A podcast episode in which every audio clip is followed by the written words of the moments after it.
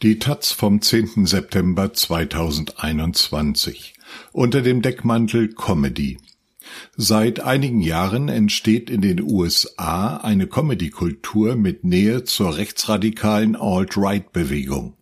Eine Entwicklung, die sich nun in Deutschland zu wiederholen droht. Von Bernhard Hiergeist. Impfen gleich Freiheit.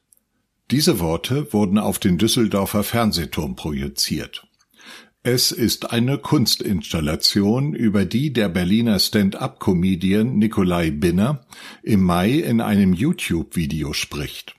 Binner sagt, Künstler haben sich auch überlegt, was man über die Eingänge der neuen Impfzentren schreiben könnte, und das Ergebnis lässt sich sehen. Es erscheint ein Foto aus dem ehemaligen Konzentrationslager Theresienstadt. Das Bild ist bearbeitet. Anstelle des Schriftzugs Arbeit macht frei sind die Worte Impfen macht frei eingefügt. Nur ein geschmackloser Witz? So einfach ist es nicht. In seinen Videos behauptet Binner wiederholt, in Deutschland würden Kritiker der Corona-Politik mundtot gemacht, ein Impfzwang eingeführt und Grundrechte untergraben. Vor der Pandemie war er ein Comedian aus der Berliner Stand-up-Szene, den man auf alternativen Bühnen treffen konnte. Ende 2020 begann er auf YouTube und anderen Portalen politische Kommentare zu veröffentlichen. Optisch erinnern diese an US Late-Night-Shows mit mehr Do-it-yourself-Anmutung. Inhaltlich arbeitet er damit, ob gewollt oder nicht, der neuen Rechten zu einer heterogenen politisch rechtsextremen Strömung. In Deutschland ist er damit noch einzigartig. Zwar gibt es thematische Überschneidungen mit konservativen Kabarettisten oder Comedians wie Dieter Nuhr, auch Nuhr kritisiert Medien und Corona-Politik oder wittert schon mal Rassismus gegen Weiße, und auch für ihn scheinen Linke ein rotes Tuch zu sein. Im Gegensatz zu Binner arbeitet nur, aber faktisch sauber. Seine sporadischen Provokationen wirken fast milde. Mehr verbindet Binner mit dem Kabarettisten Uwe Steimle. Der fiel in der Vergangenheit mit Thesen zum gelenkten öffentlich-rechtlichen Rundfunk oder zur USA als Besatzungsmacht Deutschlands auf, die sich so auch bei Pegida oder Reichsbürgern finden. Aber Steimle pflegt lange keine so aggressiven und vulgären Stil wie Binner. Witze wie bei Binner findet man in Deutschland sonst nur auf Meme-Accounts der Identitären auf Instagram. Und während Steimle aus der deutschen Kabarettkultur kommt, orientiert sich Binner an der Stand-up-Comedy amerikanischen Zuschnitts beziehungsweise einer einflussreichen Untergruppierung davon. In den USA kann man seit einigen Jahren beobachten, wie Vertreter einer Comedy-Gegenkultur Brücken zur rechtsradikalen Alt-Right bauen, eine Entwicklung, die sich in Deutschland zu wiederholen droht. US-Comedien wie Joe Rogan, Tim Dillon, Andrew Schulz oder Dave Smith unterhalten ein Netzwerk an Podcasts und bedienen mit teils faktisch falschen, teils fragwürdigen Inhalten riesige Fangemeinden. Einige Beispiele von vielen. Dylan brachte viel Verständnis für den Attentäter von Kenosha, der bei Protesten gegen Polizeigewalt zwei Menschen erschoss und den Sturm auf das Kapitol in Washington auf. Schulz nannte in seiner Netflix-Sendung das Coronavirus The Asian Parasite, wozu sich Netflix bis heute nicht geäußert hat. Und Rogan gab in seinem Podcast Personen wie Milo Yiannopoulos, Galionsfigur der rechtsradikalen Alt-Right-Bewegung, oder Gavin McInnes, den Gründer der rechtsradikalen Proud Boys, eine Plattform. Gehen sie zu weit und werden kritisiert, berufen sie sich darauf, dass alles nur ein Witz war. Eine bekannte Strategie von radikalen Rechten. Die Jenaer Politikwissenschaftler Mike Fielitz und Rehm Ahmed schreiben dazu in einer aktuellen Untersuchung über die Nutzung von Humor bei Rechtsextremen, abwertende Äußerungen bekommen einen humoristischen Anstrich, um sie für den politischen Mainstream anschlussfähiger zu gestalten. Gleichzeitig verschiebt das die Toleranzgrenze weiter nach rechts. Ähnlich agiert in Deutschland nun Binner. Weil alles auch immer lustig gemeint sein kann, kann er Dinge äußern, die als fragwürdig gelten, wie den Holocaust-Witz. Er kann Frauen, trans- oder behindertenfeindliche Witze machen, er kann falsche Informationen verbreiten, ob nun allerdings ernst gemeint oder nicht, in der Welt sind die Dinge ja dann trotzdem. 14 politische Comedy-Videos hat Binner bisher veröffentlicht.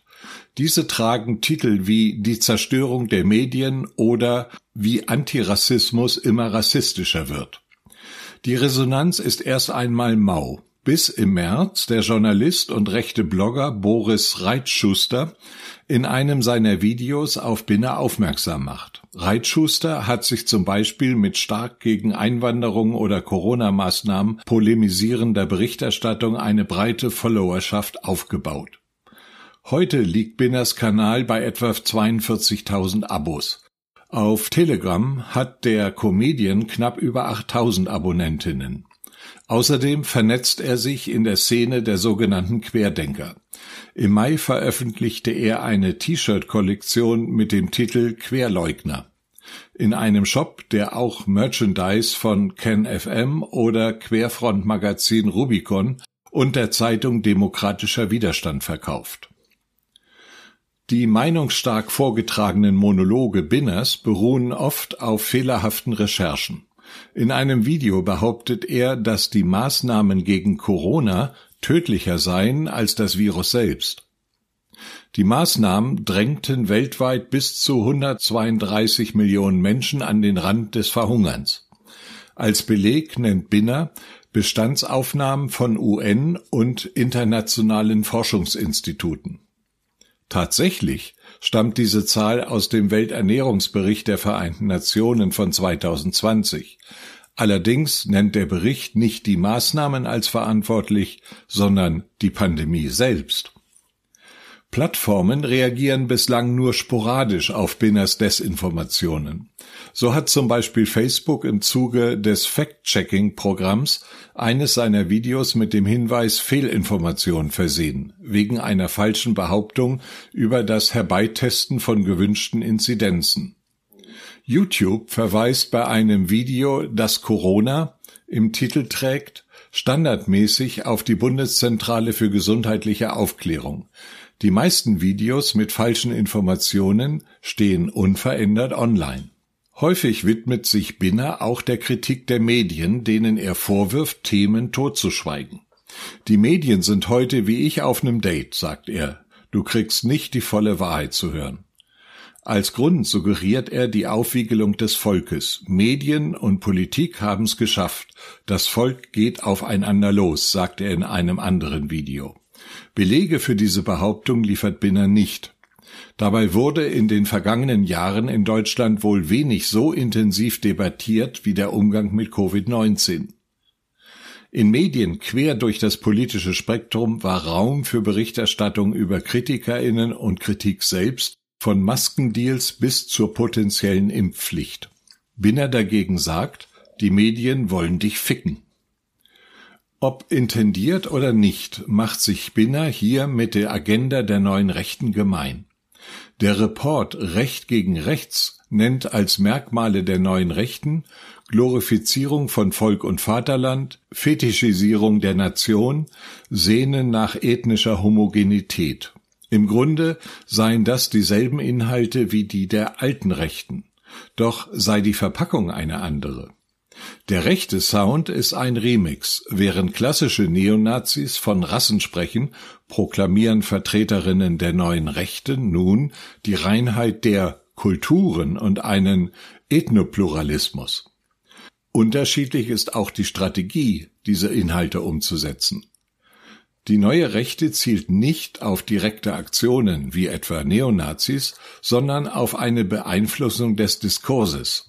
Denkmuster und Beurteilungskriterien von gesellschaftlichen Themen wie zum Beispiel Migration sollen verändert und das, was sagbar ist, systematisch ausgeweitet werden, beschrieb der Historiker Volker Weiß im Fluter die Ziele. Genau das betreibt auch Binner, wenn er das Vertrauen in demokratische Institutionen unterminiert und Politik und Medien eine geheime Agenda unterstellt. Mit Falschinformationen und Verzerrungen unter dem Deckmantel Comedy macht sich Binner zu einem fast prototypischen Comedian der neuen Rechten. Es ist eine besondere Ironie, dass er sich dabei als aufrechter Streiter inszeniert, der Gefahr läuft, vom Establishment kaltgestellt zu werden. In Wirklichkeit trägt er selbst mit seinen Videos dazu bei, den Status quo zu festigen. Er spielt Polizeigewalt herunter, solange sie nicht auf Querdenker-Demos stattfindet. Er setzt Rechts- und Linksextremismus gleich. Er nennt den CDU-Politiker Friedrich Merz einen Ehrenmann, weil der das Gendern verbieten will. Und er erzählt, dass er noch nie in seinem Leben gewählt habe. Ein Blick in die Kommentarspalten unter Binners Videos zeigt, es gibt sehr viele Menschen, die das, was er sagt, nicht nur für lustig halten, sondern auch für wahr. Einmal arbeitet sich Binner an einem Witz der NDR-Satiresendung Extra 3 ab. Comedian Sebastian Puffpaff empfiehlt darin, einen Impfgegner in der eigenen Verwandtschaft in den Arm zu nehmen und ihm dabei die Impfung in den Arm zu rammen. Man kann diesen Witz für geschmacklos halten. Binner hält ihn nicht mal für einen Witz. Eine Satiresendung dient ihm als Beispiel für pauschale Impfpropaganda der Medien. Alles nur ein Witz ist ein Argument, das alles rechtfertigt, solange es nicht die Falschen benutzen.